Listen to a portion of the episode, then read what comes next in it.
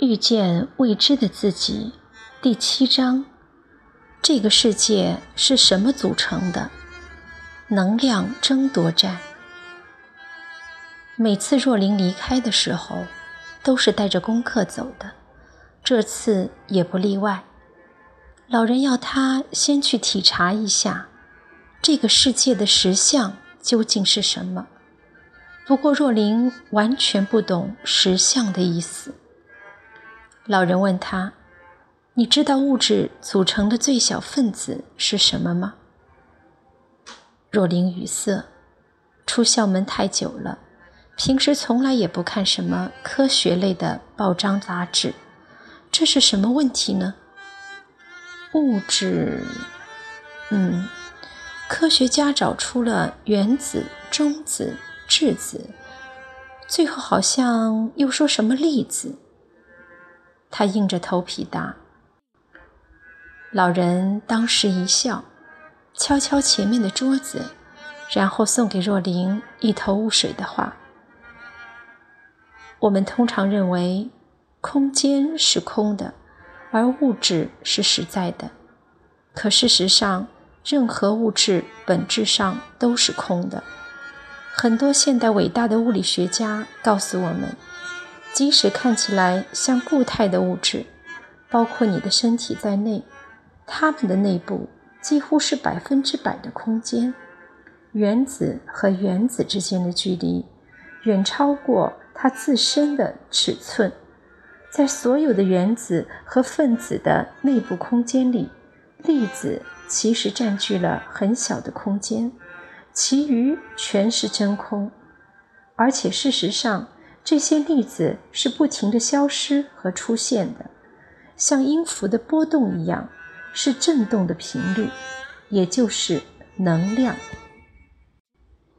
除了这席话，老人还建议一本书让若琳参考，叫做《生命的答案：水之道》。日本一位名叫江本胜的博士，让水分别听音乐、读文字。接受电磁波、看图片，给他不同的意念等方式，然后在冷藏室冷冻两个小时，通过显微镜观察结晶的冰，结果竟然发现，水的结晶会因为听到、看到、听到的信息和意念是好还是坏，而起了莫大的变化。若琳听得目瞪口呆，半信半疑。这样说来，什么都是能量了呀？不仅是所有眼见的物质，连看不到的声音、思想、意念、情感，都是某种有特定振动频率的能量啊！这真的是很好玩的一个观念。但那又怎么样呢？跟我们又有什么关系呢？若琳沉思着，看着周一早晨的台北街头，从她十层楼所在的窗户看出去，整个城市弥漫着一股紧绷、压抑的气息。难怪人家说，美国星期一和星期五出产的电子不能买，基本上周一和周五就是工作情绪比较差的。为什么情绪比较差，坐的车子性能就比较差呢？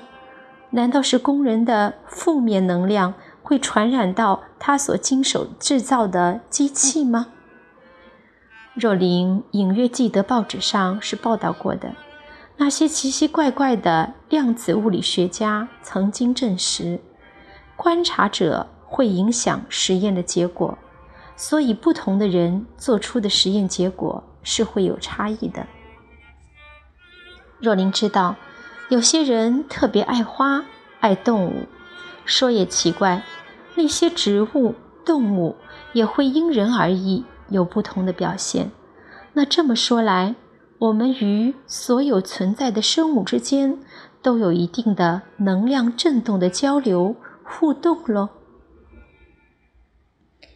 开会了。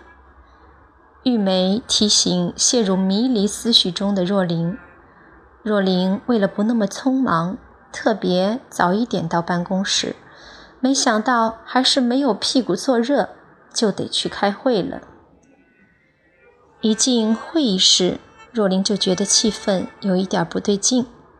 老板王丽此刻面无表情地坐在公司老总陈文丽的旁边，不过面无表情本身就是一种表情，若琳可以感觉出他很不高兴。业务老总陈达则是老神在在的坐在另外一边，不知道肚子里打的是什么算盘。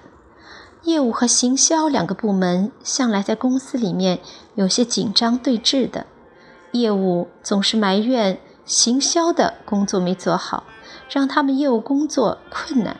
行销呢，又觉得业务人员没有好好把握住行销部门举办各种活动所带来的潜在客户，而且常常不支持行销的一些活动。这也是能量的作用吧？若琳偷偷地观察着老板们的脸色，一面想着，老板的负面能量虽然没有完全表露，但我们还是都感觉得到的。业务老总果然开始放炮。